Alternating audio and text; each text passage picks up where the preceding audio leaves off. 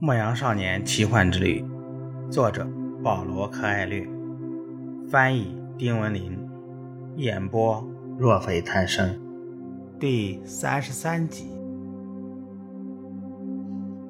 尾声，男孩在夜幕将至的时候，赶到了那座废弃的小教堂。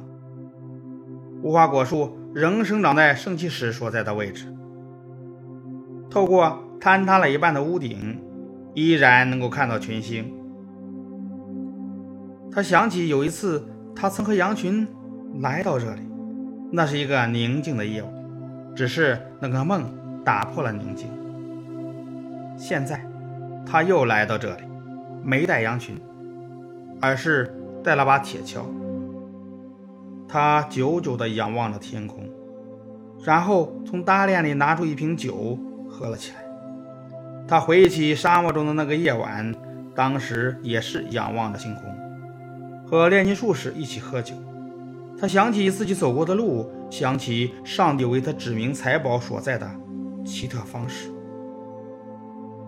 假如他不相信重复出现的梦，就不会遇到那个吉普赛老妇人，还有撒冷王骗子，还有……是的，这名单很长，但是。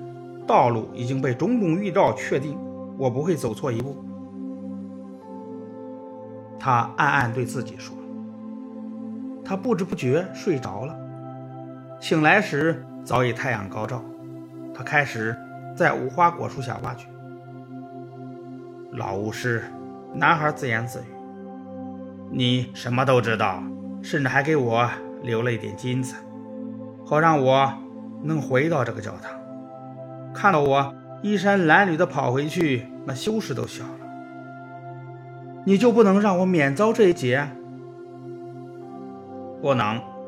他听到风对他说：“如果我事先告诉你，你就看不到金字塔了。它们很壮美，不是吗？”那分明是炼金术士的声音。男孩微笑起来，继续挖掘。半个小时之后，铁锹碰到了坚硬的东西。一个小时以后，他面前出现了一只装满西班牙镀金币的箱子，里面还有宝石、插着红白羽毛的金面具，以及镶着钻石的石像，都是征服者的战利品。很久以来，国家已将他们遗忘。征服者也忘记了告诉他们的后代。男孩从搭链里取出乌灵和图明这两块宝石，他只使用过一次。那是有一天早上，在一个市场里，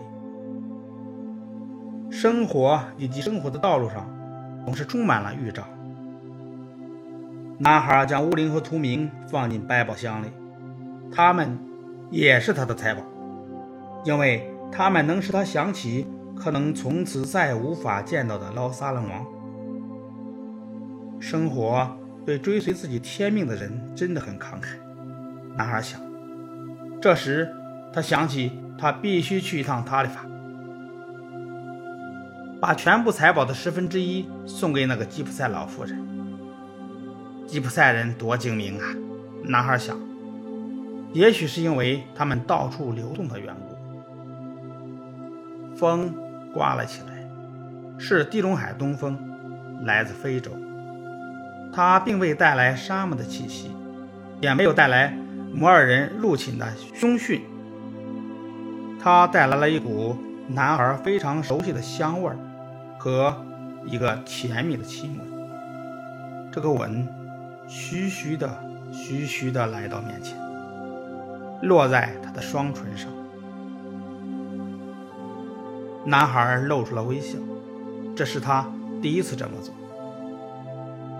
我来了，法提玛。至此，全书完。